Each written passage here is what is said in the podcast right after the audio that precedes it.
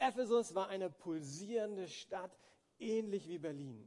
Ephesus war Hauptstadt von der Provinz äh, Asia und es gab da über 500.000 Einwohner. Also nicht nur irgendwie irgendwas, sondern eine richtig große Stadt, eine wirtschaftliche Metropole.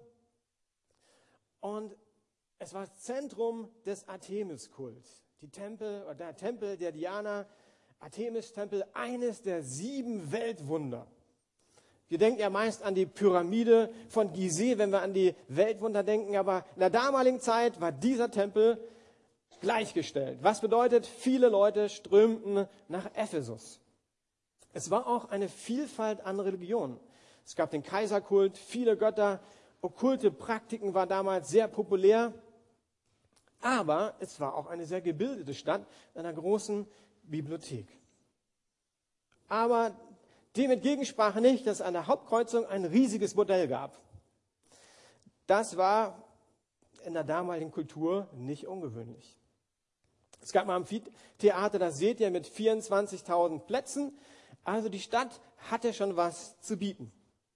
Die Moral war von der römisch-griechischen Kultur geprägt und mitten in dieser Stadt gründet Paulus eine Gemeinde.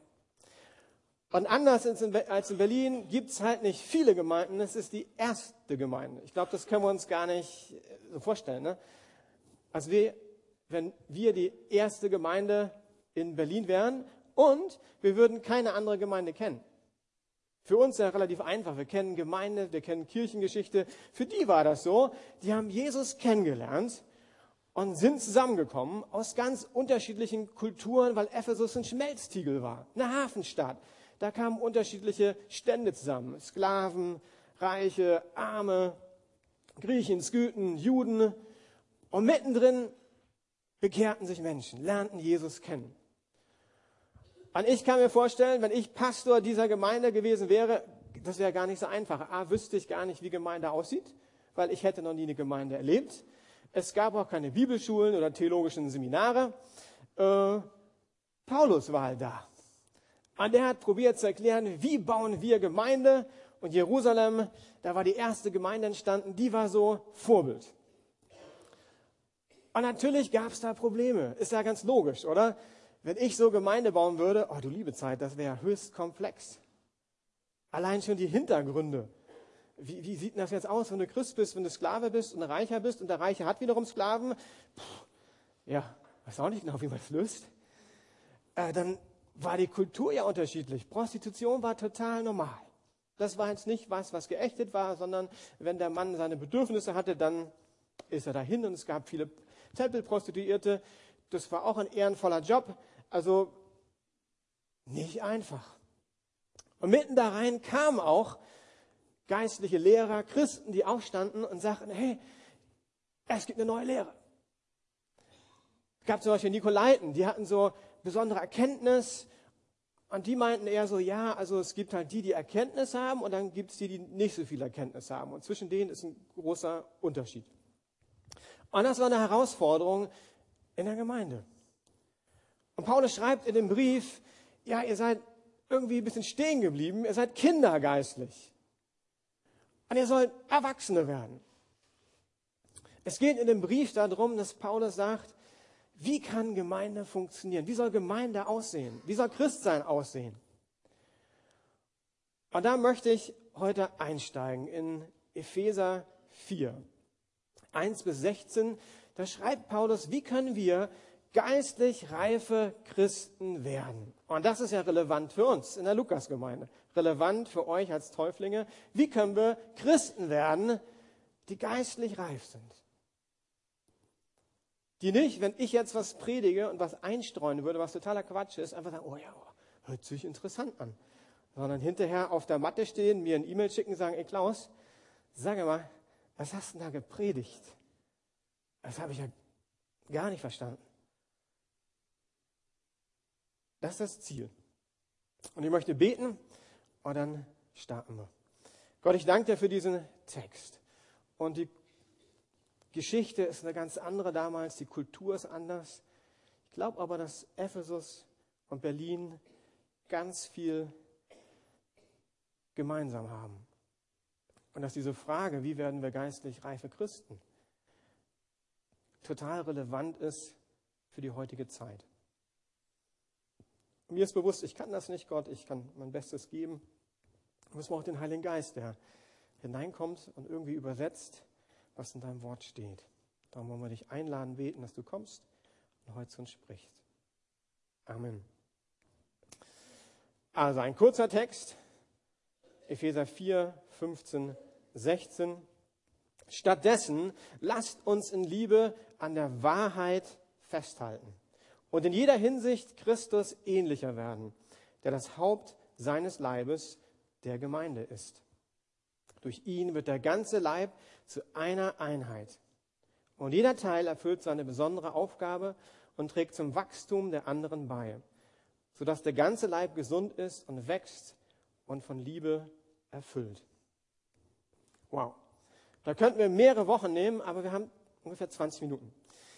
Von der werde ich euch die Hauptstränge rüberbringen, hoffentlich. Und der erste Punkt ist, lasst uns in jeder Weise Christus ähnlicher werden, der das Haupt ist der Gemeinde. Paulus baut im Epheserbrief alles um Jesus Christus auf. Wenn es um Gemeindewachstum geht, wenn es darum geht, dass wir wachsen, uns verändern sollen, ist das Zentrum Jesus Christus. Und Jesus ist nicht der Fuß, auch nicht der Bauch, auch nicht der Hals, sondern er ist das Haupt.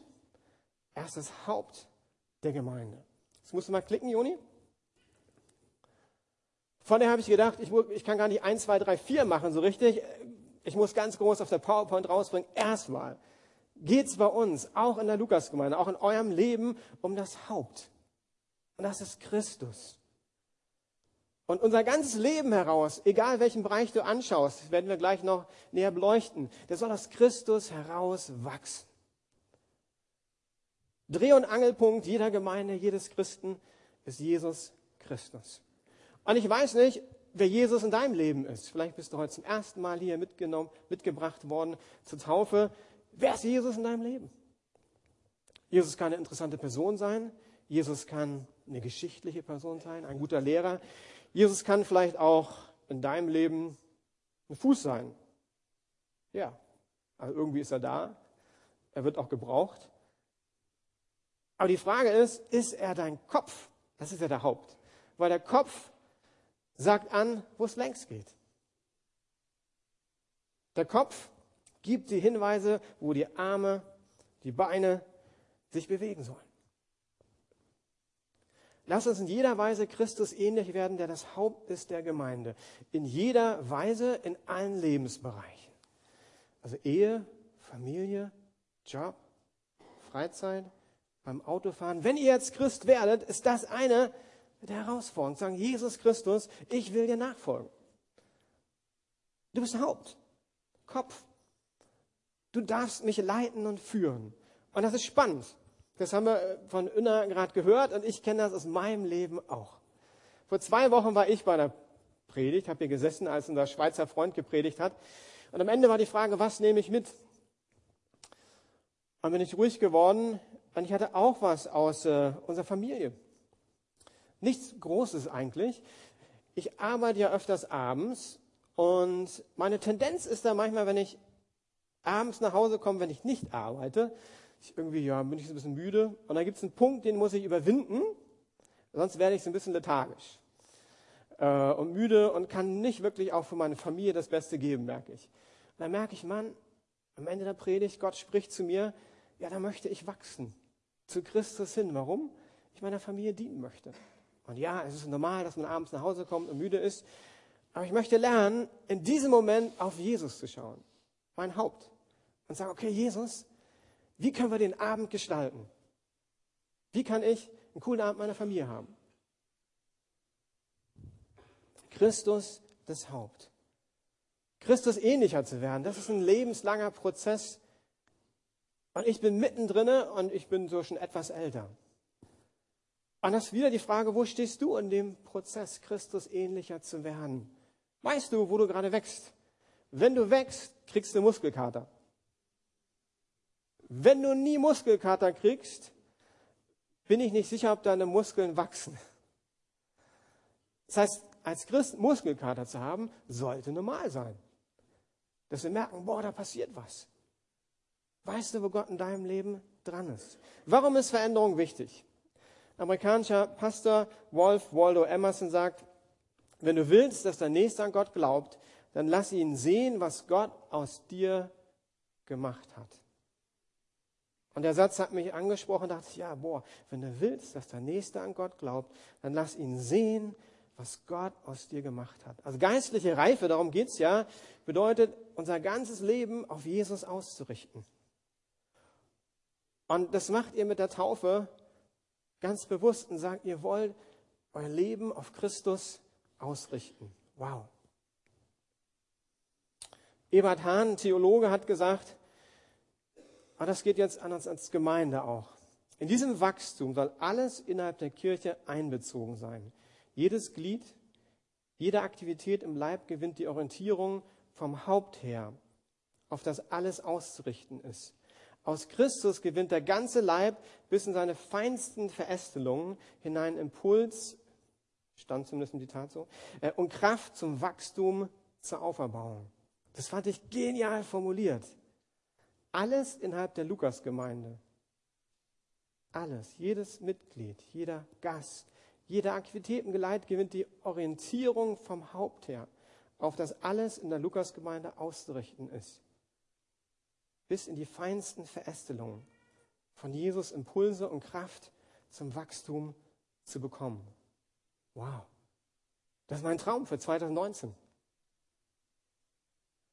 Kommen wir zum zweiten Punkt. Was bedeutet geistliche Reife? In Liebe an der Wahrheit festhalten. Jetzt könnten wir eine lange Diskussion haben, was ist denn Wahrheit? Ist Wahrheit nicht relativ? Gerade in Berlin. Und die Zeit habe ich leider nicht. Aber Jesus sagt, ich bin der Weg, die Wahrheit und das Leben. Von daher würde ich einfach mal so behaupten, darum geht's, an dem festhalten, was Jesus gesagt hat. Und das war eine der Herausforderungen in Ephesus, weil Leute gekommen sind, die haben Sachen erzählt, die eigentlich nicht mehr mit der Lehre von Jesus übereingingen. Aber irgendwie war Zeitgeist und all das, woher sie kamen, auch manchmal nicht so einfach zu trennen. Was ist jetzt von Jesus? Wie sollen wir als Christen leben? Und was ist irgendwie Kultur, Zeitgeist, mein Hintergrund? Und Paulus sagt, wir sollen in Liebe an der Wahrheit an Jesus festhalten. Also geistliche Reife bedeutet Zeitgeist zu erkennen und nicht einfach dem Trend nachzulaufen. Ich glaube, das ist eine der größten Herausforderungen in Berlin. Wir haben drei junge Leute sich taufen lassen. Christsein heißt, nicht dem Trend hinterherzulaufen. Geiz ist geil. Ja, was ist das? Purer Egoismus. Mach dein Ding! Ja, es könnte mal richtig sein, aber es ist ähnlich wie gönn dir. Jugendsprache, ist etwas out. So, vor einem Jahr war das so ein, so ein Slogan, auch in der Jugend bei uns so, hey, gönn dir. Und für mich hat das so zwiespältige Emotionen ausgelöst. Ja, Gott ist gut, er möchte dich segnen, aber gönn dir, ihr Jugendlichen, was passiert bei euch, wenn ihr das hört? Ist es einfach nur, ey, gönn dir. Na klar ich bin ja auch, ich meine, ich bin ja auch nicht unwichtig, ne? Die ganze Konsumkultur, meine Bedürfnisse erfüllen. Image und Aussehen, Selbstdarstellung. Was passiert in deinem Kopf, wenn du das hörst? Aber die etwas älteren Pluralismus, der Marktplatz der Ideen, hat Rüdiger neulich drüber gesprochen, jeder kann nach seiner Fasson selig werden. Was passiert, wenn du das liest, hörst?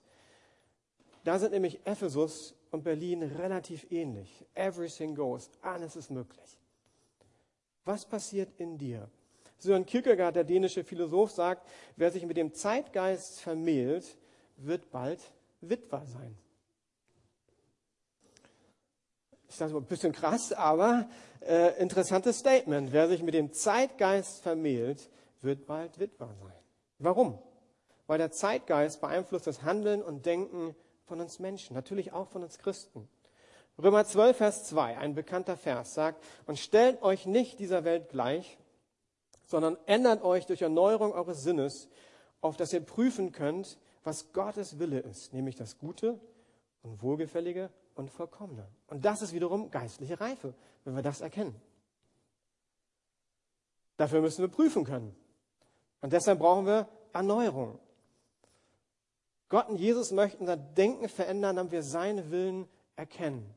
Und das bisschen wie ein Virenscanner, habe ich überlegt. Wir haben ja alle Computer heutzutage und normalerweise geht ihr sicher, wie ich euch kenne, gerade als Lukas-Gemeinde, ihr habt einen Virenscanner.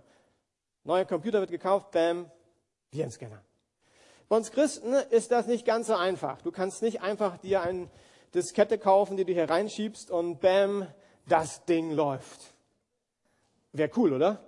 Wenn wir so eine geistliche Diskette hätten, würden erkennen, Zeitgeist, Schauen wir doch mal an, Geiz ist geil. Geben ist seliger als nehmen.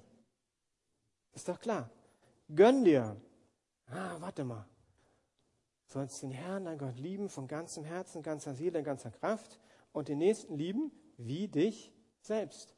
Hey, da haben wir die biblische Ausrichtung.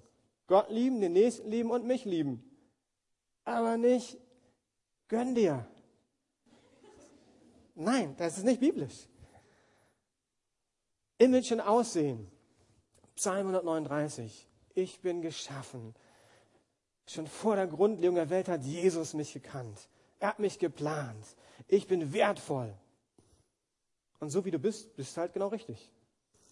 Und ich bin auch manchmal erstaunt, was junge Leute posten. Und ich kenne die ja, ich weiß, wie die aussehen. Ne? Und denke, ja, kann man posten? Hast du dich aber ganz schön dargestellt so, ne? Was passiert, wenn wir Dinge hören? Geht unser Scanner an? Pluralismus. Was passiert? Ich glaube, Wahrheit erkennen ist, dieses nach Jesus ausrichten und den Scanner laufen lassen und dann macht's Beep. Dann kennt ihr beim Computer, dann kannst du anklicken und dann so Burp. Und dann zeigt dir an, folgende Dateien könnten Virusse haben. Genauso soll es funktionieren dass du merkst, da macht's Piep, dann gibst du Datei, dann manchmal muss man auch nachdenken. Die guckst du dir an und merkst, oh, die muss ich löschen. Löschen, Wahrheit. Wenn es in deinem Leben nicht mehr Beep macht, dann würde ich dich ermutigen, das Virusprogramm zu erneuern. Das ist beim Computer auch so. Das reicht nicht einmal für immer, sondern ab und zu muss man sich ein Update ziehen oder was Neues kaufen. Ich will euch ein Beispiel von einer jungen Dame erzählen, die habe ich Freitag getroffen und die hat mir ein super Beispiel erzählt. Und es ist so alltagsnah und so einfach und es passt eben zu diesem, äh, das Leben dreht sich um mich selbst, weil die haben als Familie ein größeres Haus, haben das Putzen aufgeteilt und sie ist für Saugen verantwortlich. Sie hasst Saugen. Sie hasst Saugen. Und sie weiß, bevor sie saugt, richtet sie sich auf Jesus aus. Also was ist der Zeitgeist? Ey, entspann dich. Chill mal eine Runde. Und wenn du putzt, Einmal durch. Warum ist es Zeitgeist? Vor 60 Jahren wäre das nicht passiert. Vor 60 Jahren wäre, ja Mama, ja Papa, mache ich, fertig. Zeitgeist ist, ja, muss ich das? Und was machen die Geschwister? Und ist das überhaupt gerecht? Und äh, also da ist auch was Gutes drin. Ja, ich sage nicht, vor 60 Jahren war alles richtig. Aber passiert da überhaupt was in uns? Okay, wie können wir diesen Virenscanner fördern? ist relativ einfach, da kann ich euch nicht so viel Neues geben und sagen. Wenn du nochmal klickst, Joni, bitte. Natürlich, indem wir Zeit mit Gott, mit Jesus verbringen, ihn näher kennenlernen. Paulus schreibt an die Leiter und sagt, hey, ihr müsst richtig gut predigen und lernen. Und dem möchte ich versuchen nachzukommen. Natürlich Zeit mit Gott, mit Jesus zu verbringen. Gebet, Anbetung, Gott suchen. Anbetung, wenn du Gott anbetest, steht gibt es einen Bibelvers, sagt, du wirst verändert in Gottes Gegenwart, in sein Ebenbild. Ich habe ein Buch vom Pastor gelesen, da bin ich hängen geblieben, weil er sagte, Anbetung ist nichts alles für Gott, Anbetung ist für uns. Warum? Weil wenn ich anbete, verändere ich mich in sein Ebenbild.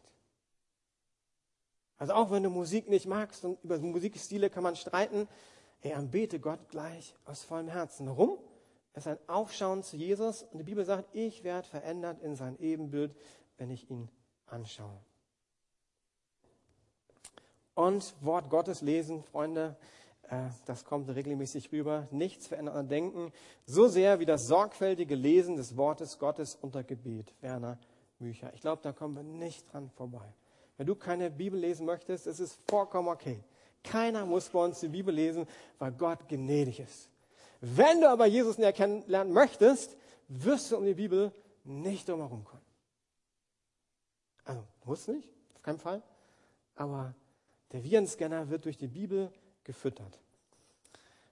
Paulus verbindet das Ganze, und ich werde einen Tick schneller, aber ich mache nur noch die groben Linien, mit Liebe. In Liebe an der Wahrheit festhalten. Das ist wie ein Big Mac. Wahrheit und Liebe gehören in der Bibel immer zusammen. Wahrheit ohne Liebe ist, als ob wir einen Kaktus umarmen. Ja? Aber Christen geht es nie darum, ey, ich habe die Wahrheit gepachtet.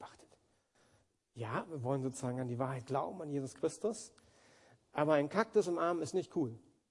Habe ich auch nie gemacht. Ich war mal in Mexiko, da gibt es große Kakteen, aber komme ich gar nicht auf die Idee. Das ist schlecht.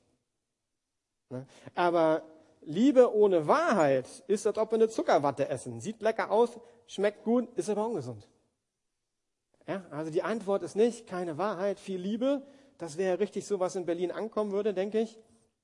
Und Reife ist geistliche Reife, Jesus seine Meinung in Liebe zu vertreten. Und damit fangt ihr mit der Taufe an, weil das auch ungewöhnlich, sich so als Erwachsener taufen zu lassen. Ja, also wenn man das jemandem erzählt in Berlin, dann, hm, wie machst du das? Wie? Ein Taufbecken habt ihr? Okay, ich dachte, das läuft immer als Baby. Ja, machen auch viele Gemeinden bei uns ein bisschen anders. Von daher freue ich mich, dass ihr heute aufsteht.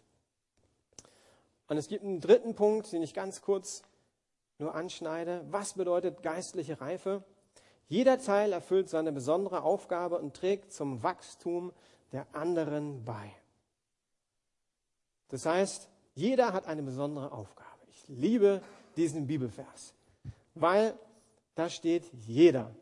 Und es steht besondere Aufgabe. Weil wir leben in Deutschland und wenn man vorne steht, das ist schon mal cool. Na, so wie ich, gut. Lobpreisteam, gut. Da gibt es andere Jobs, nicht gut, uncool. Dienen, ja, Hintergrundarbeit, oh, ist das wirklich wertvoll? Dann müsste ein Virenscanner schon wieder angehen. Ne? Beam, beam, beam. Nee, die Bibel gibt in 1. Korinther 12 das Bild vom Leib. Jeder Teil ist wichtig. Du kannst ja mal die Kniescheibe dir rausnehmen. Ist jetzt ja nicht so, weiß ich nicht, Kniescheibe ist halt so, gibt's halt, ne? Aber probier mal eine Kniescheibe rauszunehmen oder wenn deine Kniescheibe kaputt ist. Ja, schwer zu laufen, sage ich dir. Ich weiß nicht, was du bist, aber die Bibel sagt, jeder, der hier in der Gemeinde ist, egal ob du Mitglied bist oder nicht, Du bist ein wichtiger Teil dieser Gemeinde. Deine Begabung ist wichtig. Ohne dich fehlt was. Kleingruppen, da finde ich, sieht man das super. In einer Kleingruppe sind acht bis zehn Leute in der Lukas-Gemeinde. Wenn ein paar nicht kommen, da fehlt was. Wenn ich mich nicht einbringe, fehlt auch was. Ich glaube, übrigens, Sonntag gilt das zum großen Teil auch. Wenn zumindest die der Lukas-Gemeinde sind, einmal sich umdrehen so, wenn ihr jemanden in dem Umkreis nicht kennt, seid ihr verantwortlich, die herzlich willkommen zu heißen, anzusprechen. Jeden Sonntag. Warum? Ja, ich kenne auch nicht mehr alle.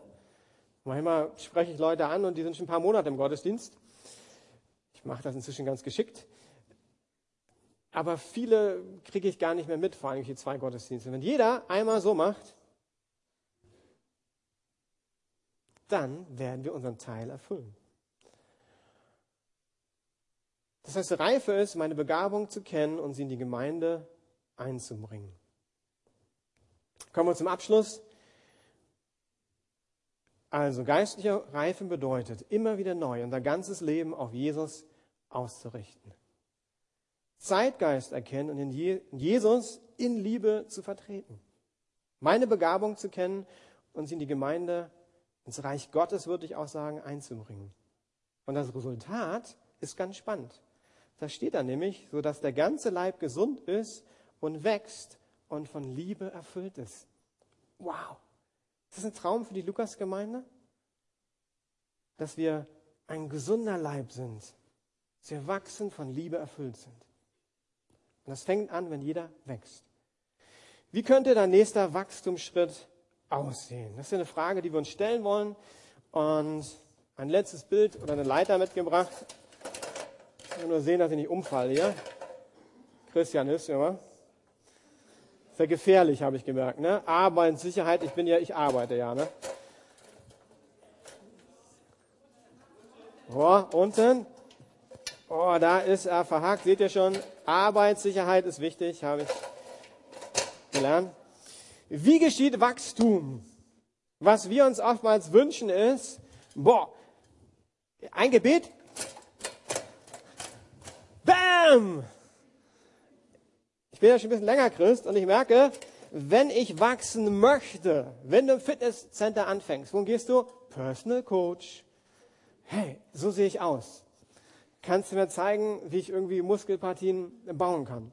Und was macht der Coach? Der baut ein Programm für dich auf und er sagt nicht, 100 Kilo, fang mit 100 Kilo an. Geht gar nicht. Aber wir als Christen, wir denken, so passiert das manchmal, ja? Und wir wollen der Gemeinde neu umdenken und sagen, wie passiert Wachstum? Indem ich einen Schritt nehme. Cool. Und ich weiß nicht, welcher Schritt das für dich ist.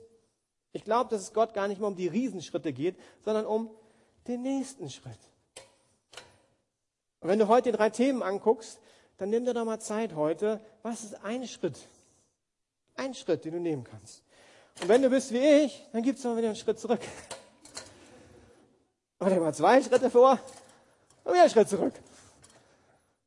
Und ich glaube, Wachstum in unserer Gemeinde wird passieren, wenn wir eben uns jeder immer wieder die Frage stellen, in kleinen Gruppen mit unserem Zweierschaftspartner. So geht's mir. Ich empfinde, das ist der nächste Schritt. Kannst du für mich beten? Okay. Kannst du mich nächste Fragen, Woche fragen, wie es gelaufen ist? Okay, ja. Und dann kannst du Bibel lesen oder ich weiß nicht, was es ist. Schule, Arbeit, Ehe. Deine Schritte mit Jesus gehen. Danke, wenn du wieder zusammenbaust, dann äh, den Teil habe ich überlebt. Und für euch ist eben der nächste Wachstumsschritt zu sagen, ihr wollt euch taufen lassen. Wenn ihr euch nicht taufen gelassen habt, überlegt das heute mal. Ist das euer nächster Wachstumsschritt? Und ich freue mich total. Für alle, die Erwachsenentaufe nicht kennen, in einem Satz erklärt, es gibt viele Gemeinden, die als Baby segnen und dann eine Art Konfirmation haben, eine Bestätigung der Segnung. Und das ist voll okay. Das ist was, was wir respektieren. Bei uns ist so, dass wir die Kinder segnen. Ah, Entschuldigung, Kinder taufen, machen viele, und dann kommt die Bestätigung. Wir segnen, weil wir sagen, boah, Kinder können sich gar nicht entscheiden. Dann haben wir ähnlich wie viele Kirchen so im Teenie-Alter einen Konfirmandenricht, wenn das Teenie-Glaubenskurs, und dann ermutigen wir und sagen, du kannst jetzt überlegen, möchte ich das leben als Christ? Kannst du gerne früher machen, und dann können Jugendliche entscheiden, ja, ich möchte. Aber ich habe einen Jungen, der ist irgendwie 10, 11, 12, der hat mir schon gesagt, bei der nächsten Taufe möchte ich gern dabei sein. Also es muss nicht stufenweise nur gehen. Christina, komm doch mal nach vorne. Jetzt muss ich mir mal ein Mikro hier schnappen.